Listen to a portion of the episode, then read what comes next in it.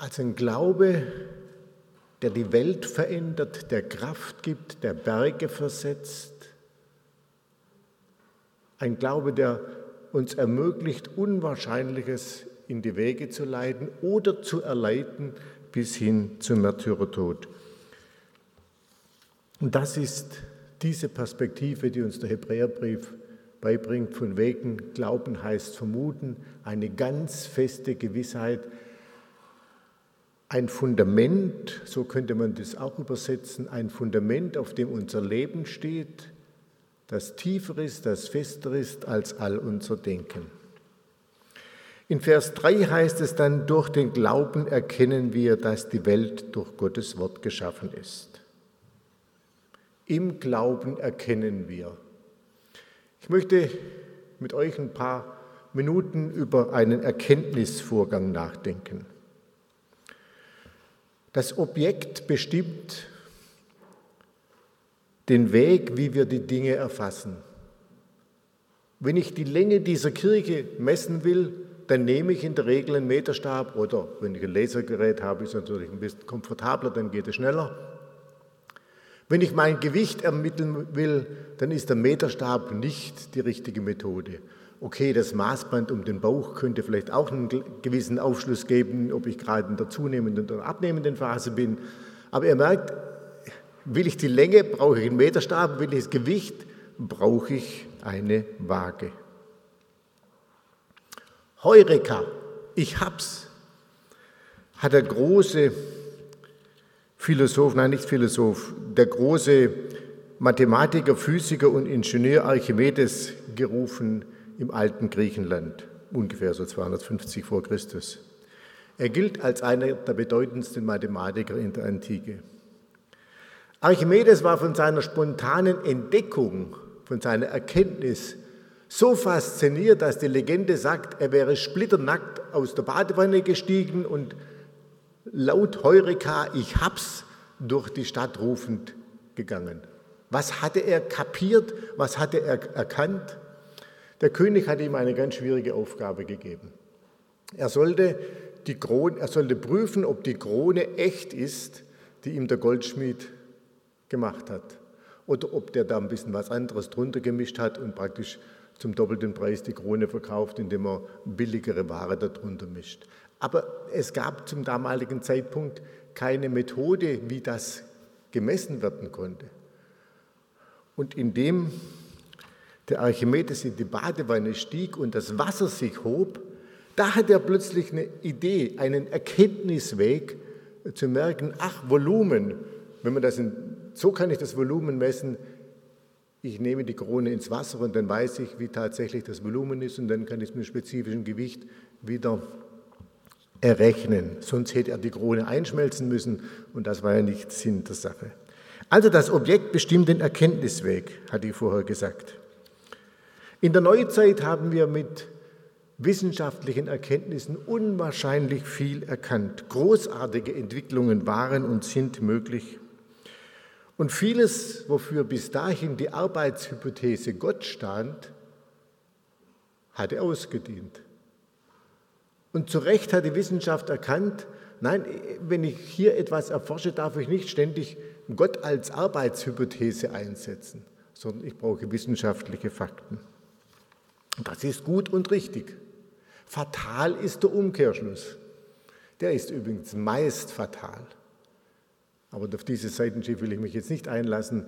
Äh, indem man die Dinge umkehrt, werden sie häufig falsch. Also Umkehrschluss heißt, ich, es gibt diesen Gott nicht.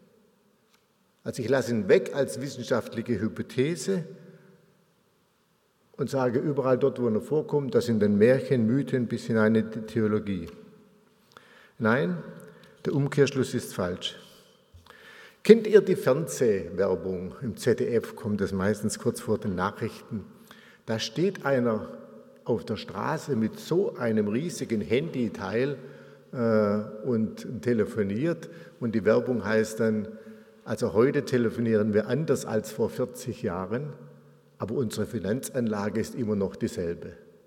Ich will jetzt nicht über Finanzanlage reden, sondern ich will über wissenschaftliche Methoden reden und wir haben ein riesiges Problem, dass in unserer Gesellschaft das Weltbild des 19. Jahrhunderts immer noch an den Schulen gelehrt wird, an den Universitäten, das ist das vorherrschende Weltbild. Die Erkenntnis mit Quantenphysik und dergleichen ist längst weitergegangen. Das heißt, Wunder sind nicht mehr ausgeschlossen, wie das vor 200 Jahren der Fall war, sondern da ist viel, viel mehr möglich, aber das ist an der Basis nicht angekommen. Das heißt, wir vermitteln den Menschen im Laufe ihres Schullebens und Studiums ein völlig überholtes Weltbild, das ist viel heftiger als mit diesem Teil hier zu telefonieren. Und das führt dazu, dass ein Heer von jungen Menschen die Schule verlässt, indem eben dieser Umkehrschluss da war, Gott als Arbeitshypothese weg, ja, aber nicht Gott als der, der unser Leben umfasst, der der tiefere Grund ist. Ich kann diesen Aspekt jetzt nicht weiter vertiefen. Bereits vor 100 Jahren hat ein Literaturhistoriker, äh, George Lukács, formuliert, die Wissenschaft ist in einer transzendentalen Obdachlosigkeit. Es fehlt das Dach darüber. Es fehlt der größere Bezugsrahmen. Und den gilt es wieder zu gewinnen. Einer, der das versucht, das ist Erik Metaxas. In diesem Buch Wunder beschreibt das wunderbar. Ich kann jetzt heute in der Kurzpredigt gar nicht so lange darauf eingehen, äh, aber das ist unglaublich, wie er, wie er die Schöpfung beschreibt. Durch den Glauben erkennen wir, dass Gott die Welt geschaffen hat. Und genau das beschreibt er. Beschreibt vier Grundkräfte. Und ich möchte nur an einer Stelle ein Zitat nehmen von der Fliehkraft und der Schwerkraft. Und da schreibt er, wäre die Explosion, der Urknall, auch nur ein bisschen schneller gewesen, hätte sich die Materie so in alle Winde zerstreut, dass es sich nicht zu den Galaxien hätte zusammenballen können. Und es hätte nie Sterne oder Planeten gegeben. Hätte das Universum dagegen auch nur ein bisschen langsamer sich ausgedehnt, so wäre die gesamte Materie ein einziger, fast unendlich dichter Klumpen ohne Galaxien und Planeten und Sonnen. Und dann versucht er das zu sagen, also wie gesagt, in all diesen vier Bereichen, wo so eine Balance bleibt, dass der Unterschied zwischen zu schnell und zu langsam, wenn man das mit einem Bild illustriert, dann müsste man eine Milliarde gut gespitzter Bleistifte sich vorstellen und alle gleichzeitig senkrecht auf einer Glasplatte stehen. So hoch ist die Wahrscheinlichkeit. Oder für ein anderes Beispiel nimmt er dann man müsste die Fläche Nordamerikas mit lauter Münzen bedecken und die so hoch auftürmen, dass sie bis zum Mond gehen und dann eine rausziehen, markieren und dann jemand bitten, dass er blind die wiederfindet in, diesem, äh, in diesem riesigen, dieser riesigen Ansammlung von Münzen.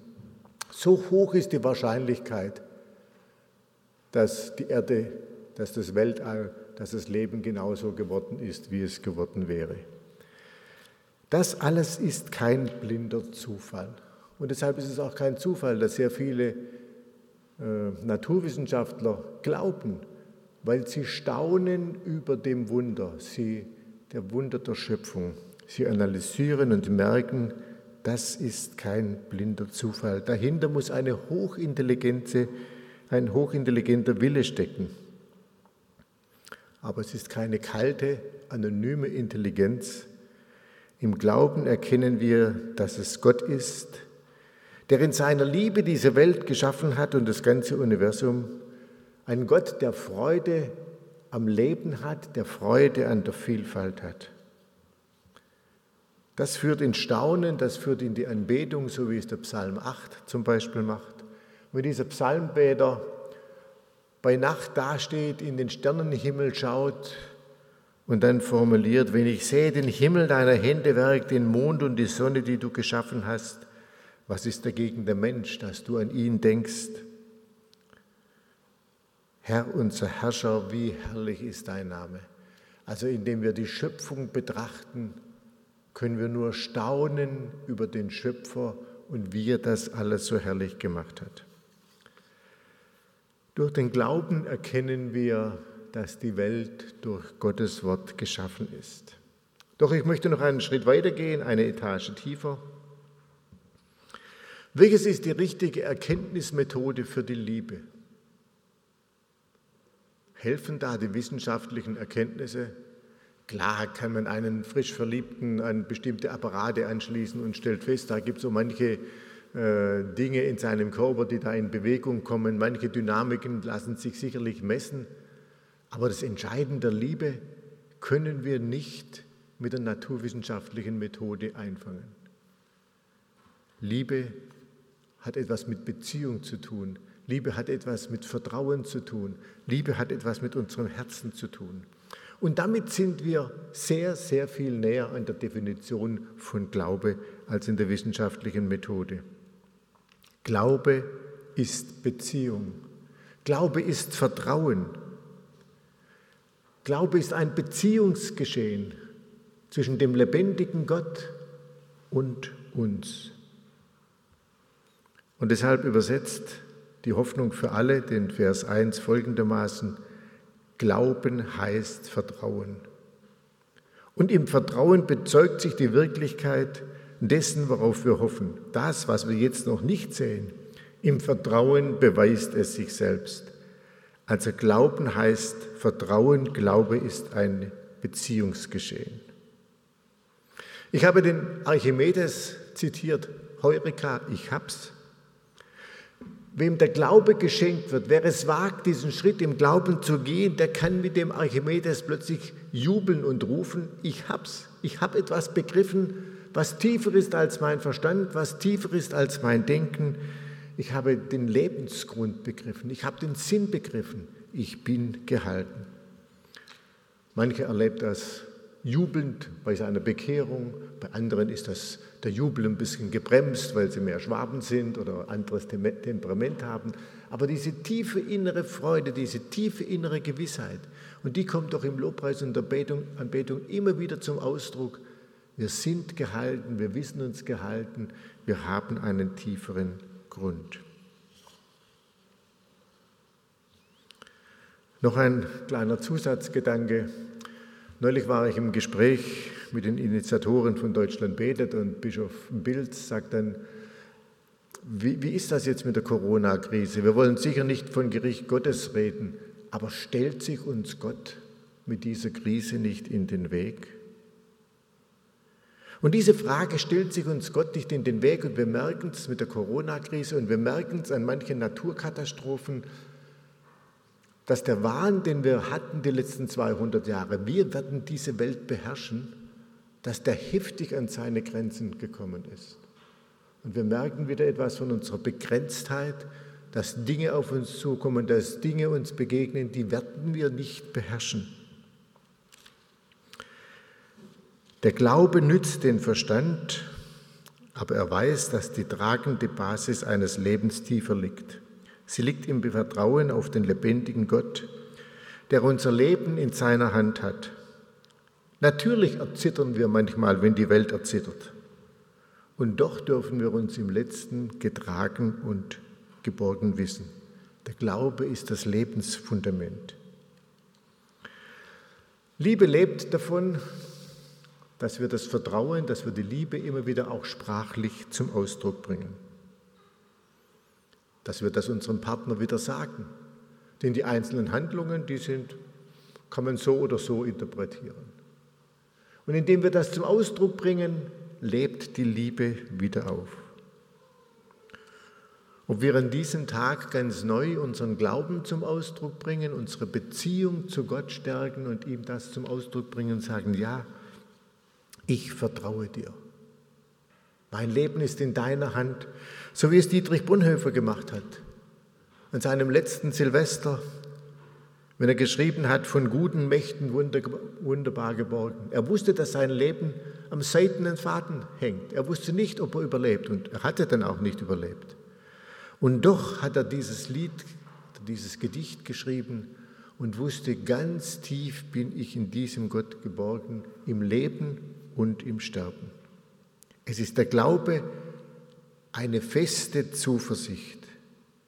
Immer dann, wenn wir diesen Glauben auch formulieren, wenn wir Jesus und dem himmlischen Vater gegenüber unser Vertrauen und unsere Liebe zum Ausdruck bringen, dann wächst der Glaube. Dann wird er gestärkt, dann blüht er auf. In der Anbetung sagen wir Gott, wer er ist. Du bist der Ewige. Du bist der Schöpfer. Du bist mein Erlöser. Du bist mein Halt, mein Freund, mein fester Grund. Das dürfen wir auch heute wieder zum Ausdruck bringen und das werden wir jetzt im nächsten Lied tun. Amen.